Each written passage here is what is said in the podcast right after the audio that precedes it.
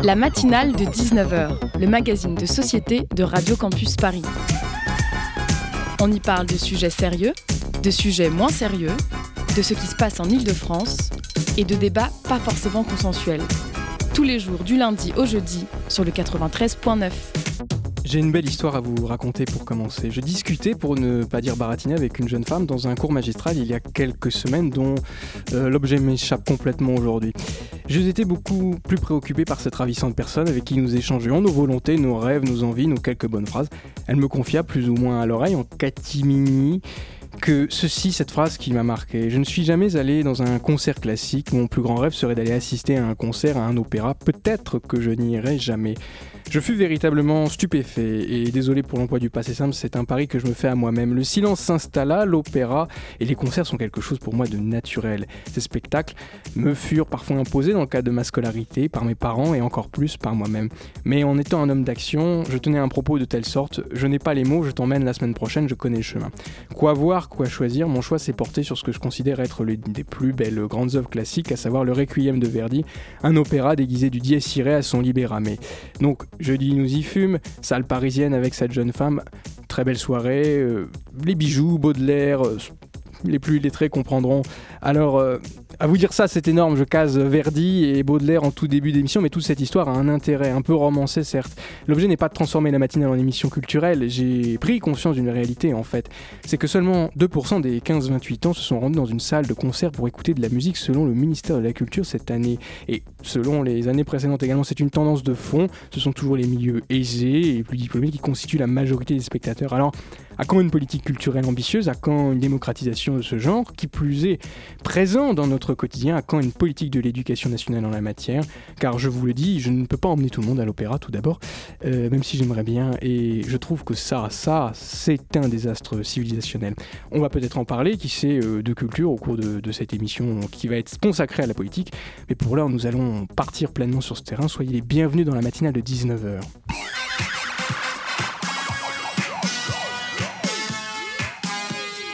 Au sommaire de notre émission, nous partons pour euh, l'élection présidentielle, nos jeudis présidentiels, numéro 3. Nous parlerons d'une candidate dont euh, l'avenir est plus qu'incertain, à savoir Christiane Taubira, avec l'un de ses porte-parole, Johan Jossom, qui quitte de son avenir, quel programme, quelle vision? Pour euh, cette matrice de gauche qu'est l'écologie. Nous vous aiderons à vous faire votre propre opinion, nous vous aiderons à voter, et puis nous parlerons d'impôts. Après tout, nous sommes jeudi, c'est le jour des pots, le jour de l'apéro, mais pas n'importe lequel, cette année le pot des talents fait son grand retour. Depuis 2019, l'association des étudiants en sciences humaines de Paris 1 offre l'opportunité aux étudiants de se produire sur une scène parisienne. Nous recevrons sa présidente, Lilou Roger, ou Rogers. Mystère qui devra être déterminé. Nos chroniqueurs sont prêts, ils s'échauffent. Soyez attentifs et à l'écoute de la matinale. La matinale de 19h sur Radio Campus Paris.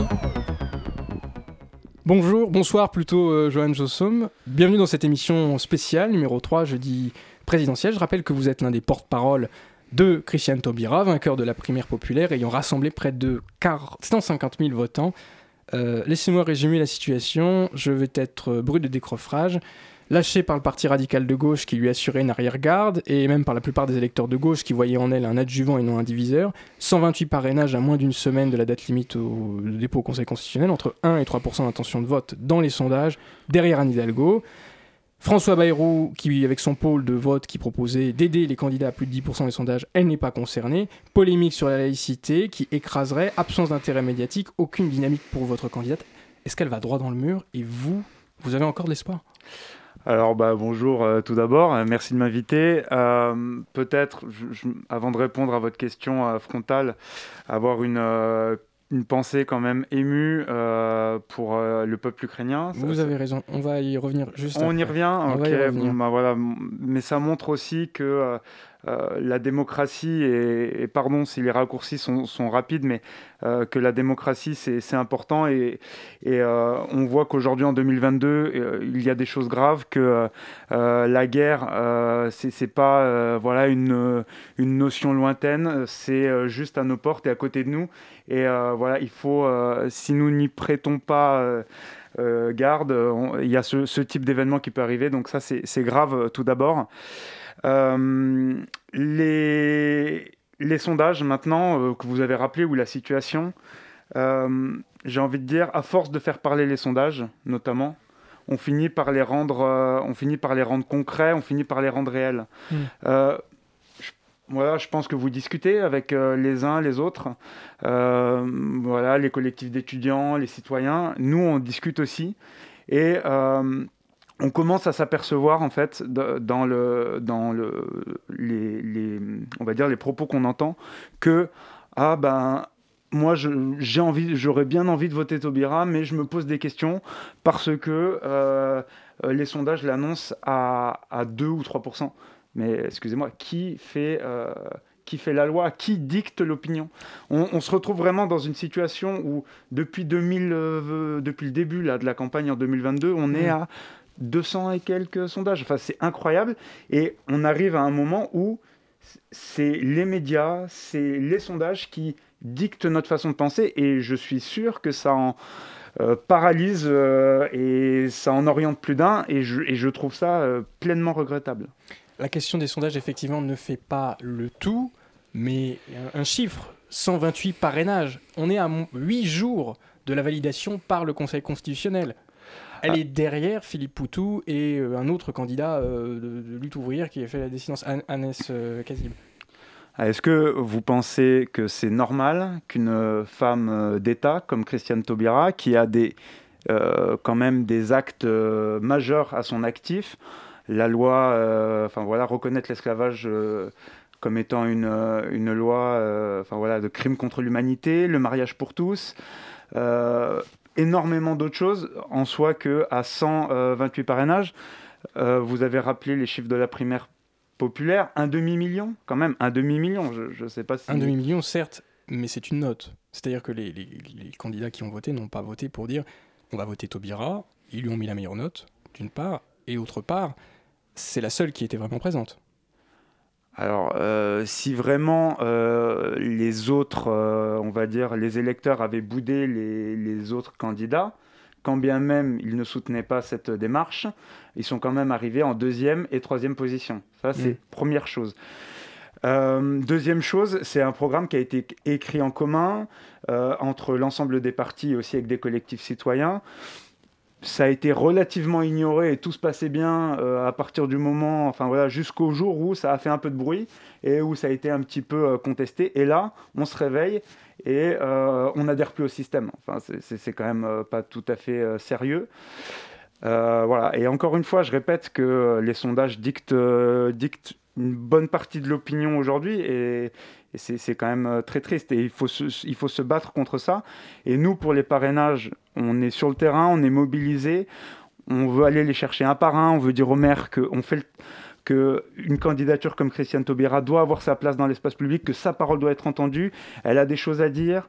Euh, voilà, c'est aussi un symbole.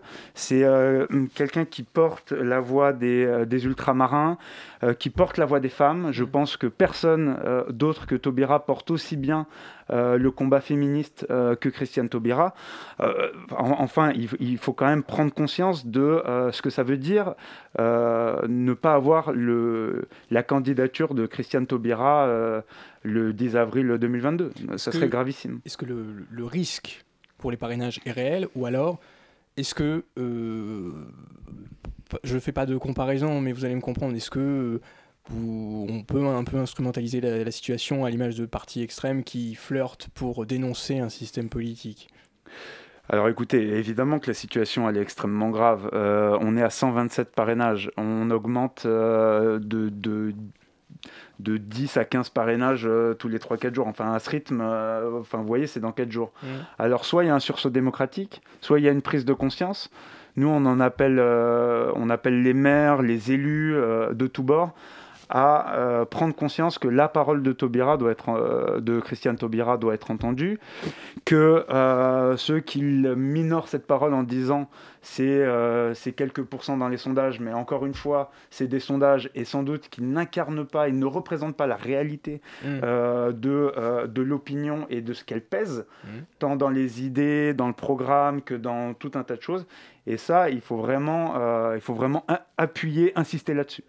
Lucia, vous aviez une question. Oui, une question pour euh, vous, euh, Joanne Joussom. Euh, nos auditeurs ne vous connaissent pas forcément. Du coup, qui êtes-vous au sein du parti de Christiane Taubira ah, ah, Alors, la candidature de Christiane Taubira s'est faite à partir d'un d'un collectif citoyen.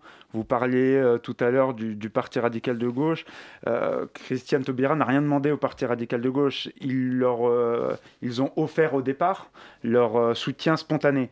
Nous, on est un collectif qui s'est mobilisé maintenant depuis un an et demi. Ça fait un an et demi que vous êtes mobilisé un an et demi qu'on est mobilisé, tout à fait, effectivement. D'accord. Et donc ça fait un an et demi que Madame Taubira pense à la présidentielle ou c'est votre collectif à proprement parler? Non, c'est notre collectif. On voulait une personne qui incarne, euh, euh, qui incarne des valeurs, qui est une droiture morale, qui est une expérience aussi, mmh. qui est euh, ce que moi j'appelle la politique de la méthode, c'est-à-dire une méthode où c'est concerté, c'est le plus horizontal possible, c'est la sixième République, c'est on met les citoyens aussi au cœur du jeu, on les met au cœur du jeu pour qu'ils puissent débattre, voter de leur avenir. ça c'est voilà donc Christiane Taubira, avant tout, c'est une, c'est une candidature citoyenne, c'est pas une euh, candidature de parti. Et alors, nous, euh, en tant que collectif citoyen hein, qui, existe depuis un an et demi, on s'appelait donc Taubira pour 2022, et euh, il a été nécessaire à un moment, évidemment, de se structurer Mmh. Et euh, dans cette structuration, on a effectivement réparti euh, un certain nombre de rôles. Et moi, je suis un des, quatre porte-parole à ce titre. Mais nous, on a appelé euh, Christiane Taubira à se présenter parce qu'on on, l'a pensé la mieux placée. et donc, elle, elle, elle émane vraiment d'un collectif citoyen, mais c'est une démarche inédite. Hein, mmh. Et le collectif Taubira pour 2022 et la primaire populaire, c'est quelque chose de jamais vu. Donc, raison de plus, encore une fois, euh, pour en remettre une couche sur les parrainages, mmh. euh, premièrement. Et. Euh, et au début, Christiane Taubira, il faut bien comprendre que elle, savait qu'on existait, mais elle nous a pas forcément, elle n'a pas donné forcément d'écho. C'est que après qu'elle a bah voilà, il y a le discours de Romainville d'Éric Zemmour, hmm. il y a, euh, la, division de la. On, comprend votre. Je me permets de vous interrompre. Je, bah, je, vous en prie. Mais on comprend votre. On s'en envie, on comprend votre volonté. C'est pour ça que je, coupe un peu. Mais euh, qu'est-ce que vous ferez vous personnellement, vu qu'on parle de vous, si elle n'est pas sur la ligne de départ la semaine prochaine? Bah, nous verrons. Euh, invitez-moi de nouveau euh, si jamais ça arrive. Mais pour l'instant, on ne va pas prédire l'avenir euh, tant qu'il n'existe pas. pour l'instant, on est encore dans cette échéance, cette échéance d'aller chercher, encore une fois, les parrainages un par un. On a des équipes mobilisées. On a déjà passé un grand nombre d'appels. nos collectifs, les équipes aussi de Christiane Taubira. Donc on, on continue.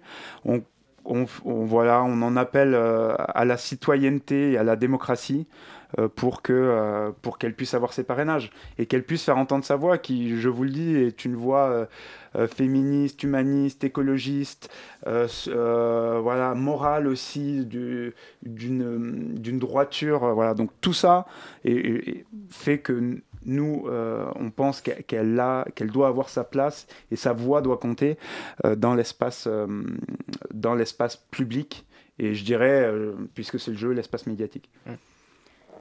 et moi, je, voulais vous demander, du coup, qu'est-ce qui, a pour vous changé depuis 5 ans? Parce que dans un article du Monde qui a été publié hier, ils reviennent sur un entretien qui avait eu lieu avec Christiane Taubira le 23 février 2017.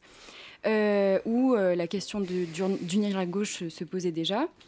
Euh, et elle disait elle-même que ce qui différenciait les sensibilités de gauche n'était pas rédhibitoire, qu'elle faisait face à une responsabilité historique. Et à l'époque, elle ne s'était pas présentée car, je cite, l'enjeu n'était pas d'aller se livrer à un exercice de compétition et de rivalité interne. cinq ans plus tard, elle l'a quand même fait. Pourquoi? Qu'est-ce qui était différent? Qu'est-ce qui lui a donné envie de le faire malgré tout? Bah, euh, alors déjà, comme vous l'avez dit en préambule, il y a 50 plus. 50 mhm. plus, euh, c'est euh, euh, des promesses euh, qui n'ont pas été tenues, où on nous, a vendu, par exemple, une démocratie représentative des citoyens, et, aujourd'hui, on a eu une toute-puissance présidentielle avec un, des parlementaires un, petit peu fantoche, fantôme. donc ça, par exemple, ça, c'est à changer, et une investiture citoyenne et une assemblée avec de la représentativité, tant dans les métiers que dans les professions, ça, ça doit, ça doit compter. Ensuite, Christiane Taubira est quelqu'un, je pense, d'assez humble, d'assez qui pèse beaucoup les choses, qui est en questionnement. C'est vrai que l'exercice de la présidentielle impose ou, en tout cas euh, impose quelque chose d'un peu différent. Et ça, c'est un petit peu dommage. Et quelque part, le, questionnement, le mouvement, euh, la réflexion, le partage, le, les échanges entre euh, avec les, les, politiques, les spécialistes, les scientifiques, etc. c'est quelque chose qui doit aider à forger l'opinion et et Christiane Taubira, elle est dans cette logique-là. C'est pour ça, par exemple, que sur le nucléaire, elle propose un, référendum. C'est vraiment dire aux Français, l'avenir vous appartient et d'une certaine façon, vous devez aussi vous positionner, réfléchir sur euh, comment l'avenir peut, euh, peut s'établir. Et euh, qu'est-ce qui a changé? Bah, Écoutez, il y, a cinq ans, elle n'était pas appelée. Là, on, on l'a quand même appelée parce que chaque année qui passe renforce cette nécessité, cette urgence. Attendez, 4 millions de plus de précaires, euh, on, voilà, on est, on est sur une radio étudiante, on, voit aussi euh, des personnes en, situation de précarité. Euh, là aussi, il y a, des, grandes difficultés. ça devient difficile de faire des études, ça devient difficile de finir la fin du mois, ça devient même difficile de se chauffer. Enfin, il y, a quand même des vraies urgences et il faut les, faut les traiter. Comment vous, vous expliquez ce, ce qui est indéniable, c'est que Christiane Taubira est une femme qui élève le débat public euh, dans un rang noble. Je le dis malgré le fait que je sois votre euh, contradicteur ce soir. Comment vous expliquez, à l'inverse d'une euh, candidate comme Anne Hidalgo qui semble plus étriquée, qui a eu de véritables problèmes politiques, qu'elle n'ait pas su et pas réussi à faire émerger des idées sur le débat public Vous allez peut-être me dire le contraire. Vous pouvez peut-être me le prouver même. Est-ce que vous pouvez préciser votre question Je précise tout à fait. Madame Taubira, depuis le début de la campagne présidentielle, n'a pas véritablement su faire émerger des idées dans le débat public. Alors, euh, est-ce qu'elle n'a pas su ou est-ce qu'elle n'a pas pu? Euh, c'est à vous répondre. Bah pour moi, je vais vous dire, il y, a eu une forme d'empêchement. Euh, un empêchement où, euh, j'ai pas les chiffres en tête, mais je, sais que dans les, les temps de prise de parole, elle est très nettement en dessous d'un grand nombre de candidats. Donc ça, ça, pose, ça pose problème en termes d'équité. Et ensuite, alors combien de temps a eu par exemple Monsieur Zemmour euh, pour parler de ses thèses euh, de grand remplacement. Enfin, euh, alors il y aurait donc une, race qui viendrait nous envahir, nous remplacer. Enfin, c'est même pas du racisme déguisé là. C'est quand même très grave. Et puis il y a une ces idées-là prospèrent parce qu'elles font aussi euh, sans doute un écho médiatique, que ça fait du buzz, et donc euh, on traite euh, de ces sujets-là.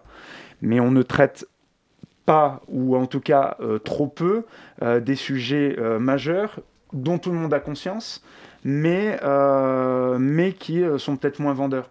Aujourd'hui, la part de l'écologie, par exemple, dans le, dans le débat et le temps d'antenne, il est à 2,7%. Tout à fait, c'est le chiffre. 2,7%.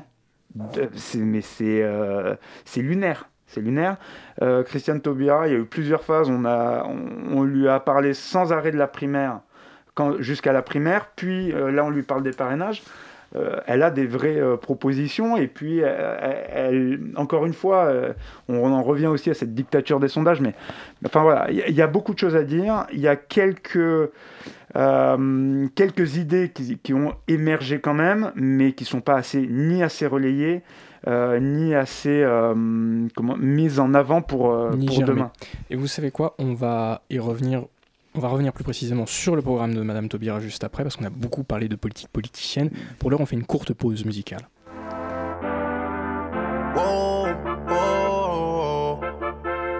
Yeah. Sometimes we laugh, sometimes we cry, but I guess you know now. baby. I took a half and she took the whole thing. Slow down, baby. We took a trip, now we on your block and it's like a ghost town, baby.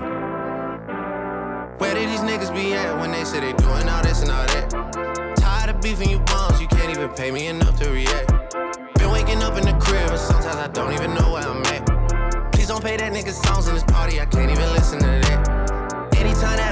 Somebody, it must be a victory lap. Hey, Shotty come sit on my lap. Hey, they saying Drizzy just snap. This in between us is not like a store, this isn't a closable gap. Hey, I see some niggas attack and don't end up making it back. I know that they at the crib going crazy down bad. What they had didn't last, damn baby. Sometimes we laugh and sometimes we cry, but I guess you know now. Baby, I took a half and she took the whole thing. Slow down, baby. We took a trip, now we on your block, and it's like a ghost town. Baby, where did these niggas be at when they say they doing all this and all that? I'm in the trenches, relax. Can you not pet that little boy in the club? Cause we do not listen to rest. We in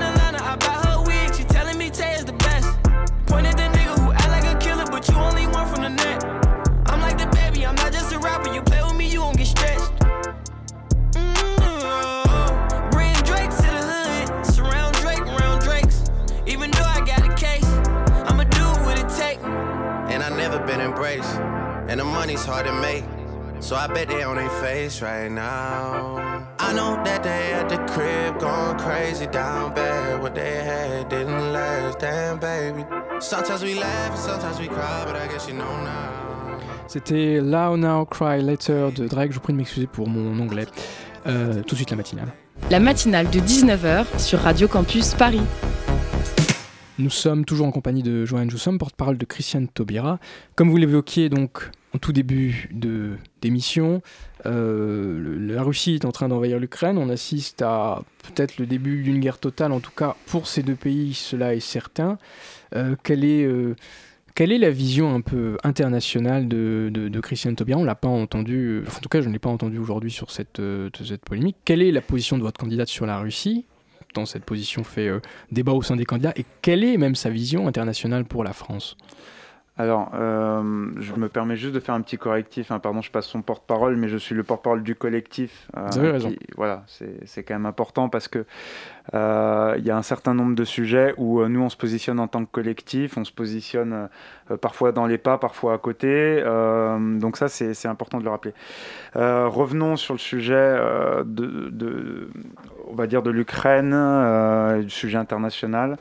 Elle s'est positionnée euh, aujourd'hui très clairement en dénonçant euh, ces attaques euh, voilà, violentes de, la, Russie envers l'Ukraine.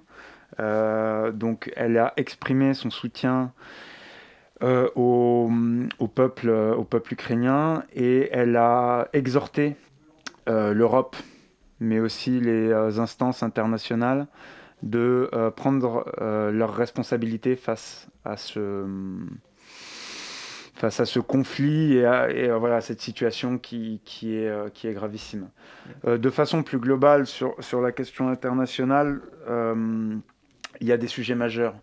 le premier qui nous incombe, notamment en tant que, en tant que voilà, citoyen français, c'est la relation France-Afrique. D'accord. Euh, et sur la relation France-Afrique, elle, alors évidemment, c'est une histoire longue, c'est une histoire complexe, c'est une histoire. Euh, Votre vision va à contre-courant, je suppose, d'environ un tiers de l'électorat actuel aujourd'hui, si on prend les sondages d'opinion que vous avez critiqués au début. J'imagine.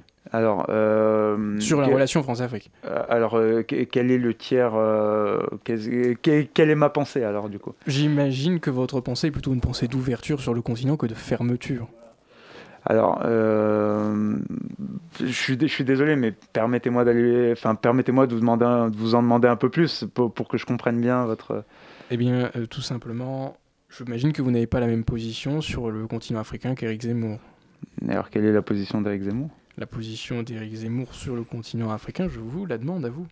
Je ah vous demande sa position et je vous demande la bah, position de Christiane Taubira sur la question africaine. Bon, nous, la position d'Éric Zemmour euh, nous intéresse guère, mais euh, sur la position de Christiane Taubira, c'est de sortir, euh, par exemple, très clairement, des systèmes d'interdépendance. avec notamment les anciens pays, enfin les anciens, les, les, anciens pays colonisés notamment, qui souffre de, ne pas, de ne pas avoir sa pleine souveraineté quelque part.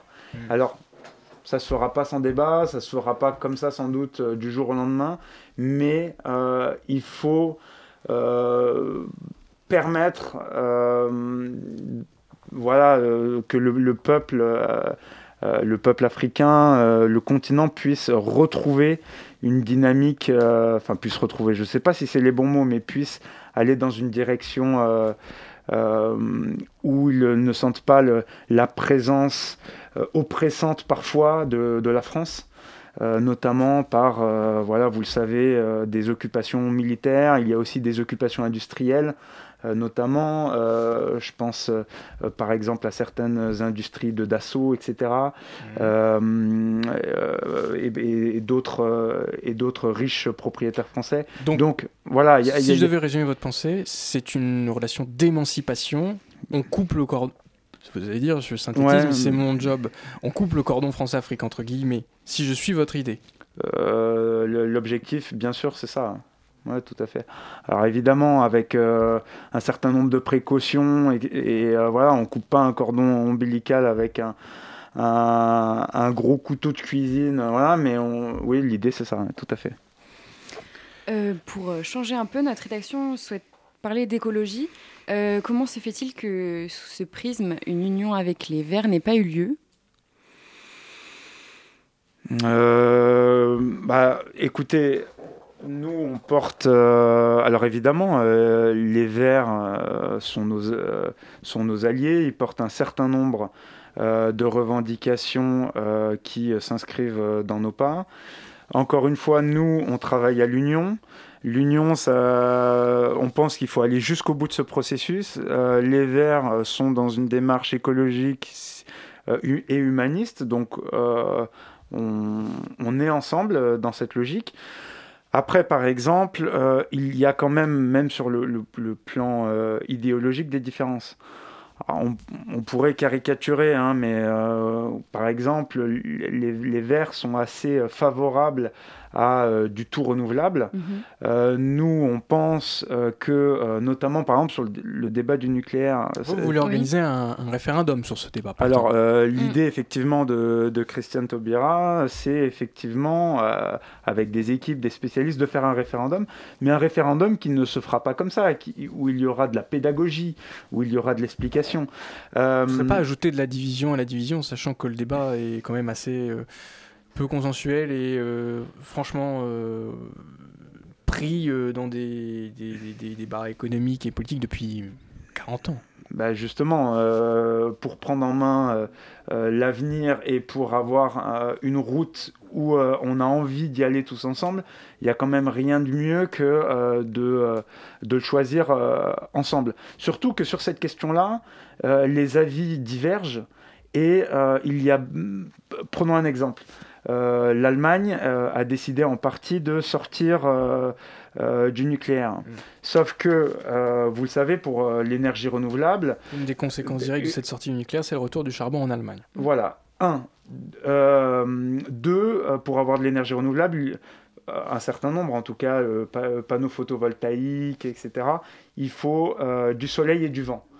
Euh, ce, qui a pu, euh, ce qui a pu manquer, et donc il y a eu de, des, euh, des importations. Et en quantité de, de, CO2, ils ont dû importer l'équivalent de leur production annuelle, hmm. soit 800 millions de tonnes, enfin un chiffre très impressionnant. Donc on voit bien que c'est pas aussi linéaire que ça. Hmm. C'est-à-dire que évidemment que le, nucléaire peut avoir une utilité.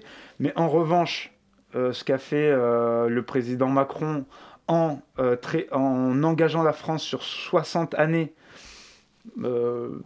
sauf erreur de ma part, mais voilà, sans concertation, là, ça nous. La présidentielle fera l'objet d'une concertation. Comment? La présidentielle fera l'objet d'une concertation. Les personnes ne votent Parce que ce, projet ne sera appliqué, ne pourra être présenté vraisemblablement qu'après la présidentielle. Rien n'est Il a quand même engagé, me semble-t-il, enfin voilà, dans son discours. il était où à Belfort peut-être, ouais, c'était ça. il a quand même engagé la, la France, voilà, sur, sur ce processus-là. Euh, donc c'est quand même euh, voilà, c'est quand même une logique qui au mieux pose question, au pire euh, inquiète et voilà, c'est peut-être assez grave. Et ce référendum, ce n'est pas la seule proposition que vous avez en matière d'écologie. Évidemment, il y en a Peut-on la résumer aussi comme la proposition phare Quid de, de, votre programme écologique Quid du programme écologique de, de, de Christiane Taubira Alors, euh, c'est un exercice euh, qui n'est pas facile de résumer euh, sa pensée écologique, mais je vais, je vais tenter de le faire et d'essayer de, de vulgariser un petit peu, peut-être, si vous m'autorisez, sachant que c'est pas forcément ma spécialité, mais comme tout citoyen, je suis engagé dans la question écologique et l'avenir me préoccupe. Euh, l'écologie, ça, euh, ça pourrait se diviser en deux pôles. Euh, un, ce qu'on consomme, deux, ce qu'on produit. Mhm. ce qu'on consomme aujourd'hui, il y a un certain nombre voilà, d'éléments qu'il faut voir, qu'il serait nécessaire de, de voir évoluer. Aujourd'hui, on a plus de 4 millions, 4,2 millions de logements qui sont des passoires thermiques. thermiques pardon. Donc, L'une des premières sources d'émissions de CO2 en France, par ailleurs. Euh, vous me coupez l'herbe sous le pied, exactement. Voilà, l'une des, voilà. Aujourd'hui, 75% des trajets euh, pour aller au travail, domicile-travail, se font en voiture. Euh, les voitures représentent quelque chose comme 20%, enfin entre 15 et 20 selon les études, d'émissions de CO2. Aujourd'hui, on consomme, on consomme de l'alimentation, hein, comme tout le monde, mais c'est responsable de 25% de nos émissions de CO2. Euh, quand on sait que euh, l'agriculture, la part d'agriculture biologique, par exemple, est euh, autour de 10-15%, voilà, il y a des choses, il y a des lois concrètes pour en finir, ou en tout cas pour faire évoluer et les mentalités et les pratiques et les usages pour aller vers ce qu'on appelle la transition énergétique. Première proposition, rénover à hauteur de 80% de financement par l'État les, euh, les logements euh, enfin, voilà, qui sont des passoires thermiques. Effectivement. Euh, avoir un plan vélo. Alors le plan vélo, on pourrait le, le, caricaturer un peu comme ça. Entre 0 et 1 km, on, y va à pied. Entre 2 et 5, euh, on fait du vélo. Alors ça implique aussi une politique de la santé, euh, tout un tas de choses, mais je ne vous fais pas toutes les déclinaisons. Euh, entre 5 et 10, on pourrait imaginer le vélo électrique. Et au-delà, un maillage de transport, par exemple. On, voit qu'il y, a un programme clair, une vision écologique que vous me décrivez avec des propositions fortes. Et pourquoi Comment expliquez-vous le fait que, ce débat n'arrive pas à émerger dans la campagne? Vous le disiez, je peux le confirmer, que 2,7% du temps médiatique est seulement consacré à l'écologie, qu'on assiste à des campagnes chocs et fortes, par exemple de la part d'ONG comme Greenpeace. Le débat ne prend pas sur l'écologie. Pourquoi? Et euh, pourquoi Christiane Taubira n'arrive pas à le porter? Ça aurait pu être tout à fait un prisme, même quand on voit euh, Yannick Jadot qui, qui s'empêtre euh, et qui parle peu d'écologie finalement. Ah, alors, euh, on pourrait faire des analogies et on pourrait parler de la poule et de l'œuf. quand il y a 2,7% de temps de débat qui est consacré à l'écologie, comment peut-on se faire entendre? Comment peut-on faire émerger une voix? Comment peut-on faire, faire valoir des, des propositions? Ça semble euh, ça semble euh, très, euh, très compliqué. Et pourtant, j'ai eu le sentiment, je vais vous dire très franchement, entre 2017 et 2022, avec le Covid, où on nous parlait du monde d'après, mhm. avec tout un tas de choses, que, avec même les bons scores des Verts aux européennes, que l'écologie allait devenir centrale et que pour une fois, on allait avoir une vraie campagne autour de, de, sujets fondamentaux. Alors, l'écologie, euh, l'écologie et d'autres, mais notamment l'écologie, et qu'on allait, euh, qu'on allait vraiment euh, pouvoir confronter les, les opinions face à, sur cette question-là. Pardon. Et qu'est-ce qui vous distingue finalement du programme de Jean-Luc Mélenchon? On sent qu'il y a quelque chose qui monte à gauche, mm. qui est, un, pour, résumer ce qu'a dit Ségolène Royal, qu'il y aurait un vote utile à voter Mélenchon aujourd'hui à gauche. Mm. Comment Christiane Taubira, votre candidate, peut-elle faire face à cette volonté d'une grande part des électeurs et même des électeurs de la primaire populaire de rejoindre Jean-Luc Mélenchon? Alors vous dites euh, deux choses. Euh, le, la première, c'est sur une synthèse, excusez-moi. Voilà, euh, la première sur le programme de Jean-Luc Mélenchon en matière d'écologie. Le deuxième sur le vote utile. sur, sur le programme écologique de, Jean-Luc Mélenchon, alors ça, ça, m'aurait demandé de réviser tous les programmes par cœur, mais au moins deux, trois éléments. premier élément, la planification écologique. Alors, dans, dans le principe, pourquoi pas, on appelle ça euh, comme on voudra, mais euh, une planification, ça nécessite de bien mesurer euh, les coûts, les avantages, et il y a tout un grand nombre d'externalités, j'appellerais ça comme ça, qu'on ne peut pas prévoir. Mmh. Est-ce que en 2017 on pouvait prévoir le Covid? Je pense que non. et donc ça ça, ça, ça, remet en cause un, système de planification écologique.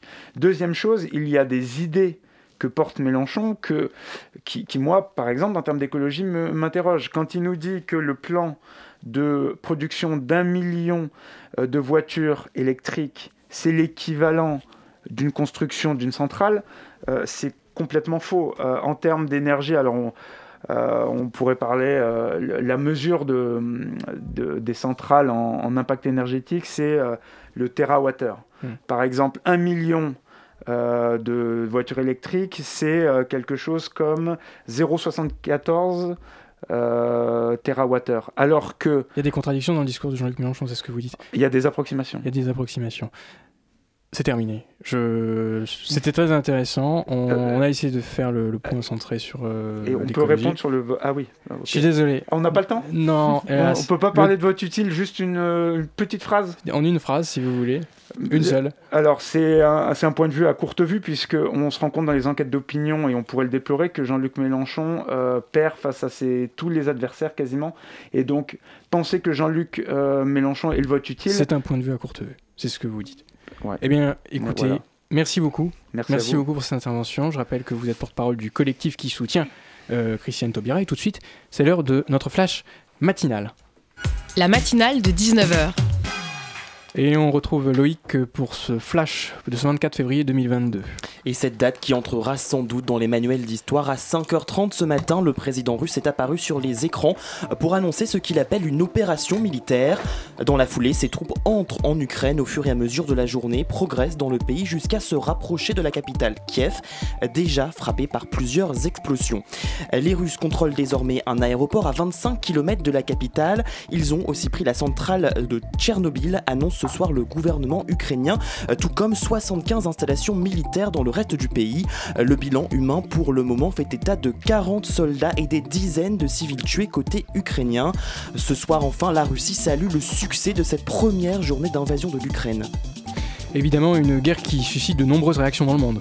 Avec en ce moment même ou dans quelques instants l'allocution du président américain euh, Joe Biden. Plus tôt dans la soirée, le chancelier allemand, lui, euh, s'inquiète que l'Ukraine soit carrément rayée de la carte. Le président Emmanuel Macron s'est exprimé dans une courte allocution à la mi-journée. Derrière lui, les drapeaux français, européens et ukrainiens. À cet acte de guerre, nous, reprendrons, euh, nous répondrons sans faiblesse, a dit le chef de l'État. Euh, de nouvelles salles de consommation pour les toxicomanes à Paris, un tout autre sujet. Euh, c'est officiel, un arrêté permettant l'ouverture de HSA, euh, Alt Soins Addiction, vient d'être publié au journal officiel. Il permettra la prolongation de salles de shoot jusqu'ici en phase de test, une étape de plus dans le plan de lutte contre ce fléau par la mairie de Paris. La ville ne sait pas encore où seront installées ces futures salles. Ce nouveau dispositif s'inscrit dans le cadre d'une expérimentation jusqu'en décembre 2025. Et cette information qui vient de nous parvenir, le Parlement adopte une proposition de loi permettant de changer le nom une fois dans sa vie. La proposition de loi d'Éric Dupont-Moretti devrait entrer en vigueur en juillet. À ses 18 ans, l'enfant pourra choisir son nom de famille pour garder celui de sa mère ou de son père ou les deux. Une décision importante pour les personnes qui ont une histoire douloureuse avec leur patronyme. Et dans la course au parrainage, où en est-on? On essaye quand même de parler un peu du reste de, l'actualité. Hein. du coup, à J-44 avant l'élection, les taux se resserrent pour trouver les 500 signatures de maire. Charles Hansloug, maire LR de Brie-sur-Marne, a décidé d'accorder sa signature au vainqueur d'un sondage lancé, tenez-vous bien, sur Twitter. Dans sa ville, ses concitoyens regrettent que la consultation ne, ne se limite pas aux administrés, beaucoup n'étant pas sur Twitter. Plus de 50 000 votes qui devraient se traduire par la victoire d'Éric Zemmour devant Jean-Luc Mélenchon et Marine Le Pen. Le candidat insoumis qui de toute façon n'en aura plus besoin car selon les derniers décomptes euh, du Conseil constitutionnel, il a 540 parrainages. Il est donc officiellement candidat à l'élection présidentielle. Merci beaucoup Loïc pour ce flash et tout de suite, nous passons à la, chronique, à la chronique de Solène Casse-Nav qui va nous parler de Oxfam et de Greenpeace, un rapport qui vient d'être publié hier. La matinale de 19h, du lundi au jeudi sur Radio Campus Paris. On ne vous cache rien du direct, c'est moi qui ai fait vraisemblablement une belle erreur ou une belle connerie comme on dit euh, par chez nous. Donc, le rapport d'Oxfam et de Greenpeace.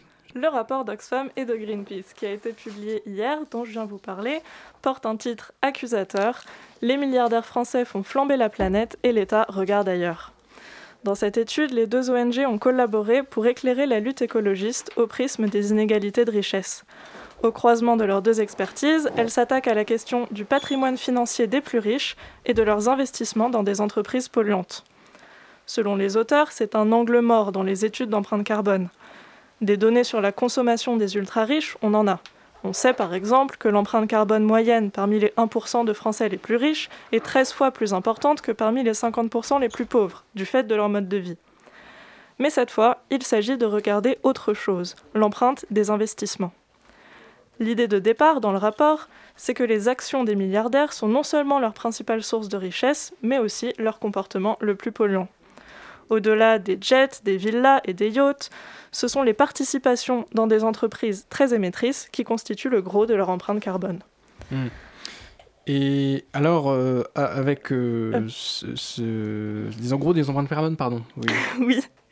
Donc, qu'ont fait les deux ONG Elles ont recalculé l'empreinte de 63 milliardaires en prenant en compte à chaque fois la production de l'entreprise dans laquelle il ou elle détient le plus de parts. C'est un mode de calcul très simple. Si un ou une milliardaire possède 20%, disons, des actions d'une entreprise, alors 20% des émissions de l'entreprise lui ont été attribuées. Alors, avec cette méthode de calcul qui occupe euh, le haut du classement Alors, sur le podium, on retrouve logiquement les propriétaires d'entreprises très émettrices.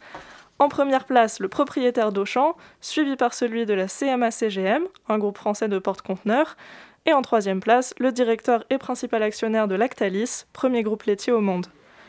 On a donc de la grande distribution, de l'agroalimentaire, du transport maritime, autant de secteurs très polluants. Et si on prend en compte les parts de ces trois milliardaires dans leurs entreprises respectives, comme le proposent Oxfam et Greenpeace, on obtient un chiffre frappant. Ils émettent à eux seuls plus de CO2 que presque un quart des ménages français. Euh, et un résultat qui fait rager oui, absolument. En fin de compte, euh, la question centrale dans ce rapport, c'est celle de la responsabilité. Les auteurs défendent l'idée que ceux qui financent les activités polluantes sont davantage responsables que ceux qui consomment, en particulier quand les consommateurs n'ont pas d'alternative disponible. C'est pourquoi le rapport plaide, je cite, pour un partage équitable de l'effort, en faisant reposer la pression sur les investisseurs plutôt que sur les consommateurs. C'est aussi une façon de répondre à un sentiment d'injustice sociale, celui-là même qui s'était exprimé lors des manifestations des Gilets jaunes contre la taxe carbone. Voilà ce qu'affirme le rapport. Avant d'être consommée, une tonne de carbone est produite, donc financée. Si pénaliser la tonne de carbone à la consommation a un intérêt pratique, elle ne doit pas éclipser son pendant, pénaliser la tonne de carbone à la production. Quelle forme prendrait cette, euh, cette, euh, cette pénalisation? Eh bien, la recommandation des deux ONG, c'est de modifier la fiscalité. D'abord, instaurer un fameux ISF climatique, celui que Yannick Jadot a repris comme mesure, et obliger les entreprises à se fixer des trajectoires annuelles de décarbonation, qui, si elles ne sont pas respectées, euh, produiraient une surtaxe, voire une interdiction des dividendes versés aux actionnaires. Donc là encore, il s'agit de faire peser la responsabilité écologique sur l'investissement et la production. Mais dans les deux cas, on fait face à un problème, il faut des données précises. Oxfam et Greenpeace soulignent elles-mêmes l'enjeu de transparence qui s'est posé dès la rédaction du rapport. Sur les 119 milliardaires identifiés, l'étude n'a porté que sur 63. Pour l'autre moitié, il n'y a pas de données publiques suffisantes sur les actions qu'ils détiennent ou sur l'empreinte carbone de leur entreprise. Conclusion, avant d'obliger les entreprises à changer leur mode de production, il faudrait commencer par les obliger à fournir des données complètes sur leurs actionnaires et sur leurs activités. Merci beaucoup Solène. Merci. Le Zoom, dans la matinale de 19h. Eh bien, le Zoom pour une association étudiante de Paris 1, l'association euh, avec la présidente de l'ASH Sorbonne. Moi, je, je, m'interfère juste dans une question qui est centrale qu'on se pose dans la rédaction. Euh, on dit Lilou Roger ou Rogers? Rogers. Rogers. J'ai pas gagné. Donc ce soir, nous recevons euh, Lilou Rogers et, Mathilde Deramez. C'est comme ça qu'on prononce Oui, c'est ça. Ok, super. Euh, du coup, de l'ASH Sorbonne. Donc c'est l'association des étudiants en sciences humaines de Paris 1. C'est ça. Euh, demain soir, l'association organise un pot des talents au bateau El Alamein dans le 13e arrondissement pour offrir aux étudiants et aux étudiantes de Paris 1 la possibilité de se produire sur une scène parisienne. Bonsoir les filles. Parlez-nous un peu de l'association et de votre rôle au sein de celle-ci. Alors déjà, merci beaucoup de votre invitation. Avec plaisir. Donc euh, notre, notre association s'occupe de trois filières à Paris 1, la philosophie, l'histoire, l'histoire de l'art et l'archéologie et on anime la vie étudiante de diverses manières, que ce soit avec des projets plutôt festifs comme une soirée, un voyage, demain le pot des talents, mais aussi culturel, une exposition, des visites. Et le pot des talents est un peu euh, entre deux, entre festif et culturel, parce qu'on donne la possibilité aux étudiants parisiens qui ont un talent de se produire sur scène. Ça peut être du chant, de la danse, de la magie, du stand-up.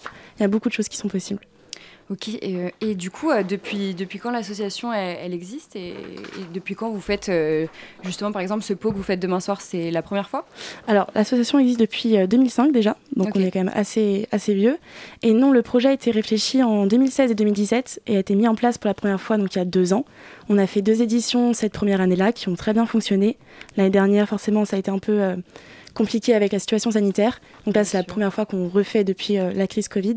Et euh, c'est déjà complet, un succès euh, fulgurant, euh, plus qu'on s'attendait pour cet événement. Alors du coup, bah c'est une, question que je me posais du coup parce que quand je suis allée sur le site, quand on clique du coup sur le lien, en fait, il y a plus de places disponibles, c'est ça. Donc c'est un événement qui était pour les, élèves de Paris 1 ou est-ce que n'importe qui euh, peut aller à ces pots que vous faites tous les ans? Alors principalement c'est pour nos étudiants. D'accord. Mais évidemment c'est ouvert aussi à, ceux qui le souhaitent et euh, on essaierait l'année prochaine d'agrandir euh, ça plus de personnes possible. Donc on a vu qu'il y avait un grand succès, un grand engouement pour cet événement. Donc l'année prochaine on, fera en sorte d'accueillir beaucoup plus de personnes que cette année. du coup, j'avais une question aussi sur les, les, élèves qui se produiront demain. En fait, c'est des, des élèves de Paris 1 qui ont des projets artistiques au-delà de leurs études, parce que comme euh, tu disais tout à l'heure, euh, euh, c'est une association du secteur de l'histoire, histoire de l'art, archéologie et philo. Et, du coup, je me demandais, c'est des, étudiants qui ont des projets artistiques professionnels au-delà de, leurs études? Bah, du coup, on a fait un appel à artistes sur nos réseaux sociaux. En demandant bah, n'importe quel n'importe quel étudiant de Paris 1 qui, qui voulait nous montrer son talent pouvait venir et s'inscrire. Et donc, du coup, on a des. Enfin, c'est surtout des passionnés. Il euh, y en a qui, qui veulent certainement faire leur métier, mais c'est beaucoup de passionnés. Donc, on a des chanteurs, euh, enfin, des musiciens, on a un magicien, on a des humoristes. Et donc, du coup, euh, là, par exemple, demain, on a les répétitions avant. Et donc, certains, en effet, veulent poursuivre ces projets, mais d'autres, c'est vraiment juste une passion. et du coup, on veut leur donner une occasion de, de monter sur scène Ok. Bah, super. Et euh, du coup, est-ce que, enfin, j'imagine que vous avez pu le voir avec, euh, vu que c'est pas la première fois que vous faites euh, l'événement, est-ce que ça apporte du coup une cohésion au sein des élèves? Est-ce que c'est ça le but en fait de faire tous ces événements, de proposer même un voyage? J'ai vu un voyage en Europe. Euh, est-ce que c'est ça le but, d'apporter une cohésion euh, au sein de Paris euh, Oui, forcément une cohésion, que les gens se connaissent aussi. C'est important pour nous de, de, faire en sorte que les années universitaires soient pas juste aller en cours, mais justement rencontrer des gens, etc. Et on s'attache aussi beaucoup à donner des possibilités de, de, de s'ouvrir à la culture le moins cher possible, voire gratuitement. Donc il y a plusieurs objectifs la cohésion, la rencontre et aussi avoir beaucoup de possibilités de s'ouvrir culturellement. D'accord, ok. Et du coup, c'est donc pour n'importe quel élève de Paris 1 peut y participer. Il n'y a pas de, de prérequis, il n'y a pas n'importe qui peut venir et proposer euh, quelque chose. C'est ça, exactement. Bon, principalement, ce sont les étudiants de nos filières parce qu'ils nous connaissent mieux. Mais on a, oui, des étudiants de Paris 1 euh, de tout, euh, tout horizon qui viennent. Ok, ça marche. Et votre association, elle existe depuis combien de temps désormais? J'imagine que vous êtes très actif dans l'université Paris 1 Sorbonne. Ouais, du coup, on existe depuis 2005 et oui, on a beaucoup grandi avec le temps. Et euh, on, fait partie des plus gros assos pariens et on s'entend très bien aussi avec les autres. Enfin, les étudiants de tout Paris nous connaissent et euh, viennent à nos, études, à nos événements. Pardon. Donc on, au final, on touche bien plus que nos filières. Euh. Vous avez d'autres projets? Parce que moi, je vous découvre et pourtant, je suis étudiant à l'université Paris, c'est amusant. Ok. et vous avez d'autres, d'autres projets que ce pot quels, quels, sont les prochains objectifs pour votre, pour votre association? Alors là, ce qui va venir prochainement, ça va être un voyage. D'accord. Euh, on fait une soirée habituellement, mais qui aura lieu plutôt l'année prochaine à cause du contexte sanitaire qui nous a empêchés. Euh, qu'est-ce qu'on fait? On fait beaucoup de pots aussi pour euh, se retrouver. En termes de culture aussi, on, a, on va organiser des visites gratuites de Paris. on veut monter un dossier à présenter devant la commission FSDIE pour permettre à des étudiants d'accéder à des visites qui sont habituellement payantes. Donc ça, c'est des projets qu'on monte tout au long de l'année qui auront lieu entre 2022 et 2023. Donc votre association, finalement, c'est un grand collectif de filières. Plus qu'elle porte un projet, ce qu'elle porte, c'est une vie étudiante dans l'université. Euh, bah, on essaye en tout cas. donc, euh, visiblement, ça, ça a l'air de fonctionner. Donc... Euh. Et dans, dans, ce collectif, dans, ces projets, il y en a un que vous avez porté qui vous tient à, à cœur plus particulièrement? En réalité, tous. c'est vrai qu'on est très attachés à l'aspect culturel de notre association. Euh, non, on aime vraiment sincèrement tous nos projets et on les fait toujours avec grand plaisir. Vous les faites tous avec euh, grand plaisir, ces projets. Et euh, en termes de, de, de, de, projets, vous êtes combien désormais à porter ces projets dans votre association? Hum, Je dirais une trentaine. Oui, on a une trentaine. On a un bureau de quatre personnes. Après, on a une, une dizaine de membres actifs. Et après, on a des PIU, ce qu'on appelle, qui ne sont pas encore passés membres actifs et qui commencent à apprendre dans l'association et jusqu'à ce qu'ils soient votés par le bureau et les membres actifs. Vous êtes donc en fait une véritable start-up. On peut on a aussi nos anciens qui sont très présents. D'accord. Donc euh, oui, c'est un peu comme une famille. Oui, c'est ça. Bande d'amis en tout cas. Mmh. Très grande bande d'amis. Une grande bande d'amis. Et euh, nos auditeurs euh, qui vous écoutent, qui ne sont pas nécessairement membres de Paris 1, est-ce qu'ils peuvent venir dans cette association? Est-ce qu'ils peuvent y participer? Oh oui. Forcément, ce sera plus, plus logique, entre guillemets, s'ils sont de Paris 1 pour être proches des étudiants, mais n'importe qui peut venir pour s'investir et nous aider à porter nos projets euh, sans mmh. problème. N'importe qui. Et de même pour ce pot que vous allez réaliser. Moi, par exemple, oui, moi je suis étudiant parisien, donc ça compte pas. Euh, mais euh, d'autres étudiants qui ne sont pas de, de Paris s'ils veulent participer, peuvent venir. S'ils veulent voir des, des étudiants d'associations de sciences humaines, ça peut les intéresser Oui, bon, c'est vrai qu'on privilégie nos étudiants, mmh. mais effectivement, à partir du moment où il y a de la place pour d'autres, on accueille avec plaisir et après ce pot, euh, l'objectif c'est quoi? C'est euh, encore un autre pot ou il y a euh, une hmm. volonté, un élément? Bah, Il y a le voyage, d'abord, qui prend une grande partie de l'organisation. Et après, il, y va, il va y avoir plein de projets culturels, mais des plus petits projets. Et après, du coup, ça, on revient à l'année prochaine avec les week-ends d'intégration, soirées. Soirée normale, week-end d'intégration, alcoolémie. voilà, c'est ça. bon programme. Eh bien, euh, merci beaucoup Lilou Roger, c'est Mathilde Ramez. J'espère que j'ai pas écorché vos noms. C'est parfait. nous rappelons que nous pouvons vous retrouver tous les jours au local B901. Euh, non. Ah non, c'est plus là-bas Non, on n'a plus de local. Ça marche. Bon bah, on rappelle qu'on peut vous retrouver du coup sur tous les réseaux sociaux. Euh, ASH Sorbonne. Merci beaucoup. À bientôt. Merci à vous. Merci à vous pour l'invitation. La matinale de 19h, le magazine de société de Radio Campus Paris. Bonsoir Ada. Bonsoir Adrien. Euh, tu vas nous parler de discrimination liée au nom de famille. Il y a une étude qui est sortie à ce sujet, il me semble, qui montre que les discriminations euh, liées euh, à des prénoms de certaines origines sont un véritable problème, c'est ça? Ah Oui, c'est ça, hélas, oui. Ah, c'est sûr, des fois je me dis que si on a écrit liberté, égalité, fraternité sur les façades, les pièces et dans les livres d'histoire, c'est comme noter des mots sur un post-it pour ne pas oublier euh, ce qu'on doit faire, car non, c'est toujours pas gagné. Prenons le principe d'égalité, une des trois valeurs du triptyque de la République. La loi est la même pour tous, on a le droit d'être considéré comme les autres et aussi le devoir de traiter l'autre comme son égal, et la justice, l'équité et enfin la dignité de chacun sont impliqués aussi. D'où la voilure de, la dame de la justice, par ailleurs, de l'allégorie de la justice. Et enfin, on chérit l'égalité des chances, bien sûr, bien sûr, bien sûr. Ouais, ouais, ouais, ça c'est la théorie. La pratique maintenant, je ne vous apprends rien, hélas, la discrimination à l'emploi, ça existe, ou plutôt les discriminations. Ce soir, je vais parler seulement des, discriminations patronymiques à consonance arabe et à l'université, car je n'ai que 4 minutes, et aussi parce que selon une étude, cette étude justement menée par Sylvain Charéron, Louis-Alexandre Herbe et Yannick Lorty, tous chercheurs à l'université Gustave Eiffel, on a des chiffres. Cette étude du printemps 2020, rapportée principalement par la radio France Inter, au cours de laquelle on a testé 19 facs en France en envoyant aux quelques 600 responsables de formation master par courriel environ 2000 demandes de renseignements pour les démarches d'inscription dont les requêtes provenaient de personnes fictives mentionnant un handicap, d'autres de personnes portant un nom à consonance non étrangère et d'autres à consonance maghrébine, comme euh, est dit euh, dans l'étude, eh bien, euh, parenthèse en passant, pourquoi ne pas dire un nom arabe? L'arabe, c'est une langue, ce n'est pas un gros mot, et je ne suis pas sûre que les personnes qui écartent un dossier entre guillemets suspect fassent la distinction entre des patronymes du Machrek et d'autres du Maghreb. Je ferme la parenthèse.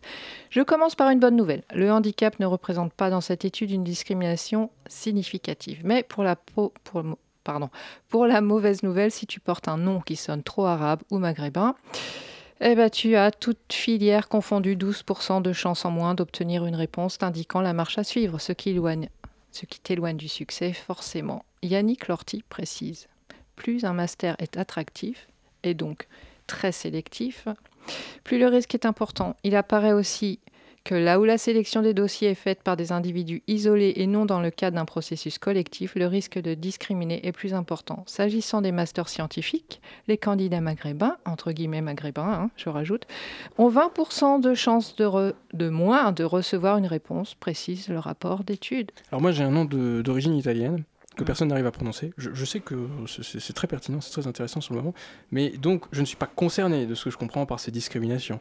Non, l'étude, euh, pardon, s'est focalisée vraiment euh, sur ces résultats, en tout cas, sur euh, ces noms à consonance arabe. Voilà. Ces discriminations augmentent considérablement dans les masters juridiques pour atteindre 30%.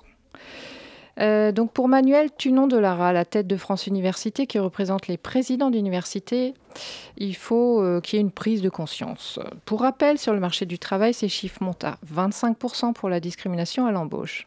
D'après l'UNEF, Union nationale des étudiants de France, concernant la lutte contre le racisme précisément, les universités les plus en avance sont les facs d'Avignon, d'Angers, de Versailles-Saint-Quentin, Bordeaux, Montaigne et Montpellier. Seulement 17% des universités ont créé un poste de référence sur le racisme et ces chiffres et ce constat datent de juin 2020.